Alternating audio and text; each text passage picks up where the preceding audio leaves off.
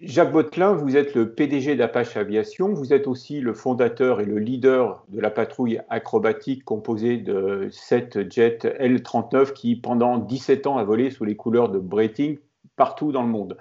Cette extraordinaire aventure s'est arrêtée malheureusement le 31 décembre 2019. Le contexte économique rend aujourd'hui la recherche d'un nouveau partenaire très compliqué. À cela s'ajoute évidemment la pression écologiste. Pensez-vous remonter une nouvelle patrouille avec un nouveau partenaire et à quelle échéance? Alors, euh, tout d'abord, euh, il faut savoir que l'arrêt euh, de Breitling s'était programmé depuis deux ans, depuis le rachat de la marque par un groupe investisseur qui s'appelle CVC, et Breitling est en train de se dégager de la référence aéronautique, sont des gens qui sont en train de devenir écologistes et généralistes, alors qu'ils avaient un ADN puissant avec l'aviation je le regrette. Euh, cela dit, c'est leur, euh, c'est leur pouvoir et c'est leur politique.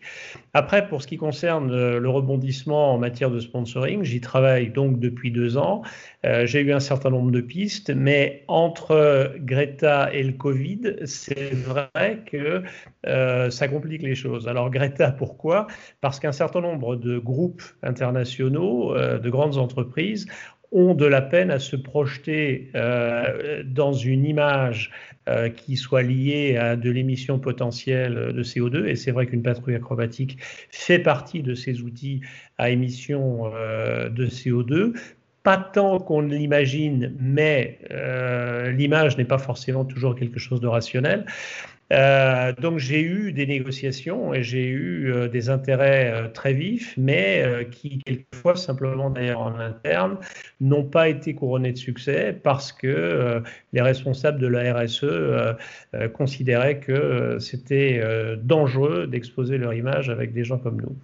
après, bien évidemment, et eh bien les quelques négociations qu'on avait ont été aussi remises en question par ce problème de de, crise économique euh, potentielle à venir.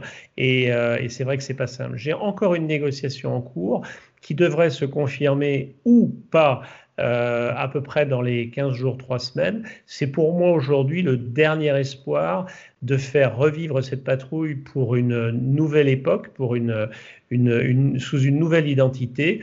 Sinon, après, je crois qu'il va hélas falloir envisager euh, d'arrêter. Et euh, ça fait 38 ans que je fais ce métier, ça fait 38 ans que j'ai créé cette patrouille sous les différentes identités qu'on a pu connaître. Mais bon, les arbres ne montent pas jusqu'au ciel et tout doit avoir une fin. Alors, euh, si vous ne parvenez pas à retrouver le, sponsor capable de relancer la patrouille dans sa configuration initiale, euh, envisagez-vous quand même de, constituer une patrouille euh, plus modeste, plus réduite, avec peut-être moins d'avions euh, pour continuer à exister en meeting? Alors, ce n'est pas un projet qui m'attire parce que j'ai eu la chance de développer cette patrouille, d'en faire un des acteurs majeurs au niveau mondial, à l'équivalent des, patrouilles nationales. Et aujourd'hui, aller faire voler deux, trois avions, quatre avions, simplement pour ne pas décrocher, euh, c'est pas un projet d'enthousiasme pour moi. Moi, j'ai besoin d'une ambition. Si je repars, c'est avec une ambition, euh, des, projets innovants. Euh, sinon, euh, je pense qu'il faut savoir prendre sa retraite. Oui, prendre sa retraite. Donc, ça veut dire qu'à défaut de L39, vous n'envisagez pas non plus une patrouille en Epsilon? Non, c'est, c'est les, cartouches dorées ont fait un excellent travail pendant des années et des années. C'est vrai qu'on a fait aussi euh, quelques démonstrations pour le meeting de Dijon, parce que c'était chez nous, euh, c'était une forme de clin d'œil. Euh, je n'ai pas de projet direct dans ce domaine. Je ne dis pas qu'on qu'on le fera pas quelquefois pour le plaisir. Mais d'abord, si jamais on fait repartir cette patrouille de jets, je ne peux pas être dans deux avions à la fois, donc je ne peux pas être à la fois dans les jets et dans les Epsilon. Et puis, euh, sinon, encore une fois, je pense qu'il faut savoir tourner la page. Et euh, pour moi, aujourd'hui, le programme Epsilon n'est pas une ambition en matière de meeting aérien, c'est beaucoup plus sur l'exploitation euh, UPRT, qui sera aussi d'ailleurs pénalisée par l'évolution du recrutement des compagnies aériennes. Mais, bon, voilà, on, va, on va trouver des solutions, mais le meeting aérien sera de toute façon également très sinistré dans le futur, à mon sens, euh, je le crains, euh, à cause des, conditions économiques. Alors, revenons justement sur, euh, les stages UPRT que, vous avez lancés donc, euh, en début d'année, hein, puisque c'est une, nouvelle euh, réglementation qui, s'impose donc aux, futurs pilotes qui, au moment, d'entamer une, qualification de type, hein, puisque c'est un, prérequis. Je rappelle que l'UPRT, c'est, pour permettre aux, pilotes de, de se sortir de, situations de vol complètement inhabituelles. Donc, effectivement, donc, euh, vous l'avez créé, euh, cette, formation UPRT, euh, dans une dynamique d'embauche des, pilotes énormes. Il y, a, encore trois mois, on était en pénurie de pilotes. Là, on se retrouve avec sans doute beaucoup de pilotes au chômage. Comment vous abordez ce, retournement de, marché Parce que vous avez réalisé des investissements importants. Vous avez combien de d'Epsilon actuellement alors, euh, on, a 6 Epsilon qui volent, mais j'ai été notifié ce matin par la DGA du fait que nous avons gagné euh, l'appel d'offres pour l'acquisition des 16 Epsilon qui restaient euh, à Cognac. Donc, c'est vrai que j'ai donc une, flotte très importante d'Epsilon. Donc, 16, 16, qui vont venir s'ajouter à ceux que vous avez déjà? Alors, on ne va pas les garder. Il y a des avions qui sont déjà prévendus aux États-Unis. Et puis, euh, c'est vrai que je voulais avoir une capacité de croissance sur la flotte euh, des Epsilon en prévision du développement de l'UPRT. Pourquoi? Parce qu'on a euh, des possibilités de déplacer des avions dans certains pays en Europe pour justement être les leaders de, de, ces formations UPRT.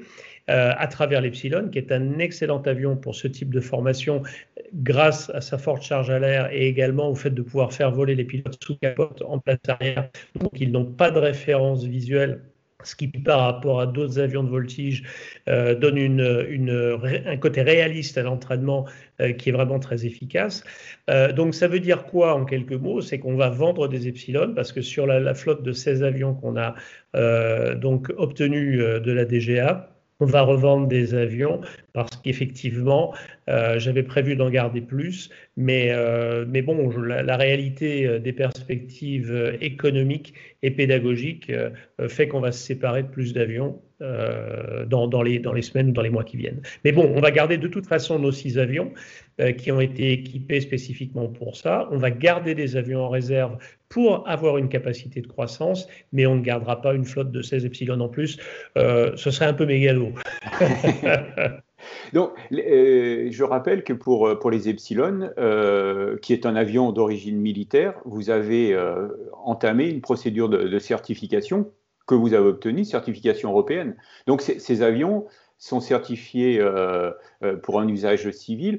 Est-ce que, euh, est que les, les, les, les, epsilon que vous allez revendre seront également, auront aussi un CDN civil? Alors, ce n'est pas un CDN européen, c'est un CDN national, national. qui a été délivré par la DGAC. Euh, les avions, euh, en fait, euh, on, va revendre des avions soit à des exploitants, soit à des collectionneurs. Les exploitants sont obligés de passer par un système de CDN qui passe par, la certification qu'on a développée. S'il s'agit de collectionneurs, le, le CNRAC permet effectivement d'exploiter ces avions dans des conditions beaucoup beaucoup plus simple et, libéral. Mais quand je dis exploiter, c'est très limité. On ne peut pas faire de vol de passagers, on ne peut pas faire d'instruction, on peut juste faire des meetings aériens ou se faire plaisir. Donc c'est un peu le choix d'exploitation euh, des, des, des, clients euh, potentiels de ces avions. Si effectivement les gens veulent exploiter, ils peuvent passer par notre certification pour pouvoir avoir un CDN de type pour l'avion. D'accord. Alors, vous parliez de, de meeting aérien. Jacques, euh, vous ne faites pas seulement euh, l'admiration du public des, meetings aériens depuis donc 38 euh, ans, vous disiez tout à l'heure, mais vous êtes aussi une autorité dans le monde du spectacle aérien. Le confinement a entraîné l'annulation de la plupart de tous les meetings, pas la plupart, de tous les meetings aériens. il y a de grosses incertitudes pour, pour les meetings de, de, de fin de saison. Les pilotes présentateurs ne savent pas quand ils vont pouvoir reprendre leur euh, cette situation euh, peut-elle avoir un impact euh, sur la sécurité des, vols? Alors, je, pense que c'est un élément important. Pourquoi? Parce que dans un, cycle normal, On a des meetings aériens qui interviennent jusqu'au mois de septembre et une reprise de l'activité au mois de mai. Ça veut dire qu'on a quelques mois d'interruption pour les pilotes présentateurs. Malheureusement, un grand nombre de pilotes présentateurs, pour des raisons économiques, ne s'entraînent pas suffisamment. Ils n'en ont pas les moyens, et je pense notamment à des Warbirds, à des machines comme ça qui sont assez coûteuses. Donc les gens font vraiment un ou deux vols euh, quand ils le font en début de saison. On peut dire euh, coûteuse, et complexe aussi. Alors complexe, euh, complexe pour plein de raisons, les questions d'espace aérien, parce que euh, pour pouvoir s'entraîner, si on veut s'entraîner de façon réaliste, il faut pouvoir s'entraîner à basse altitude dans les conditions euh, autorisées par les manifestations aériennes, ce qui aujourd'hui est très, très, très, très compliqué. Et en fait, ce qui se passait, c'est que pour des présentateurs relativement réguliers, leur entraînement se faisait au fur et à mesure et au fil des démonstrations, et l'interruption hivernale était relativement limité. Le problème auquel on va faire face euh, pour l'année prochaine, c'est qu'en fait, on va avoir des gens qui n'auront pas du tout fait de présentation en vol en 2020, qui auront fait leur dernière démonstration, dans le meilleur des cas, en septembre 2019, et qui vont se retrouver au printemps 2021 avec une interruption de l'ordre de 18 mois. Et donc, moi, je dis toujours qu'on imprime dans son système nerveux les automatismes et on renouvelle ces automatismes par l'entraînement. Et là, euh, compte tenu du délai de 18 mois, ça va être beaucoup plus long, ça va nécessiter beaucoup plus de vols d'entraînement. Donc si les pilotes ne font pas l'effort de s'entraîner, et comme la Direction générale de l'aviation civile a refusé le principe des display authorization qui permet de euh, contrôler le niveau d'entraînement et de renouveler la compétence des pilotes, on va avoir des gens qui vont se présenter en aérien et qui auront beaucoup trop peu volé et qui auront perdu leurs, automatismes et leur expérience. C'est un vrai sujet en matière de sécurité. Donc le risque, vous, vous ne le voyez pas euh, seulement pour euh, les, meetings du mois de septembre, les quelques gros meetings qui risquent d'être sauvés au mois de septembre, mais plutôt pour la saison prochaine donc. Alors, ce qui se passe, c'est qu'encore une fois, entre 2019 et 2021, parce qu'en en, fin 2020, il y aura peu de présentateurs qui feront des meetings.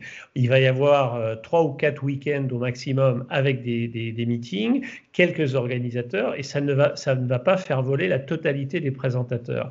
Ce sont ces 18 mois d'interruption qui me paraissent potentiellement très lourds de conséquences.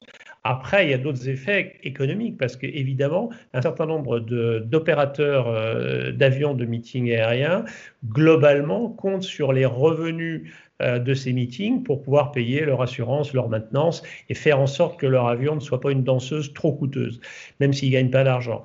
Et là, on va avoir aussi un effet économique avec certainement des propriétaires qui vont renoncer à conserver leurs machines parce que ça va euh, être une perte de revenus importante. L'effet également de 2021, ça va être sur le sponsoring des événements, parce que les difficultés économiques qu'on peut envisager et anticiper euh, font que euh, la disponibilité du sponsoring local pour soutenir les manifestations aériennes va poser problème. Et ça veut dire quoi? Ça veut dire que c'est pas sur les frais de sûreté que les organisateurs vont pouvoir faire des économies. Ça veut dire que c'est sur le plateau aérien qu'il y aura encore des ajustements. Et malheureusement, les organisateurs auront de plus en plus de difficultés à payer au vrai prix les présentations aériennes. Et, et ça, c'est une aggravation d'une situation qui était déjà bien établie. D'accord. Donc le, Covid accélère donc un, problème et on le voit, on le voit déjà, euh, tous les meetings arrêtés là cette année où on va faire une saison inédite avec peut-être 4-5 meetings sur, sur une saison complète, ce qui, ce qui s'était euh, jamais vu. Donc pour finir, euh, ma dernière question, c'est est-ce qu'on a une chance de vous voir vous et vos équipiers, en fin de saison, dans un de ces, ces meetings? Ben, ça va être le succès des négociations que j'ai euh, en cours. Donc la réponse est peut-être, euh, en tout cas pour ce qui me concerne, la passion et, l'énergie et l'envie euh, sont toujours là. Euh, mais cela dit, euh, au bout d'un moment, il y a des, réalités. Il faut faire face à ces réalités. Beaucoup de gens aujourd'hui, euh, dans cette situation de, Covid, sont remis en question dans leurs projets, dans leur dynamisme et, dans l'évolution des choses. Et ben, on risque, nous aussi, de faire partie de ces gens qui vont être obligés de renoncer. ce ne sera pas de gaieté de cœur, mais pour autant, ce sera dignement. mais comme je suis toujours optimiste, J'espère qu'on va trouver une solution. Je croise les doigts. Merci, merci Jacques. Merci. Euh, c'est toujours un plaisir de parler avec vous. Merci.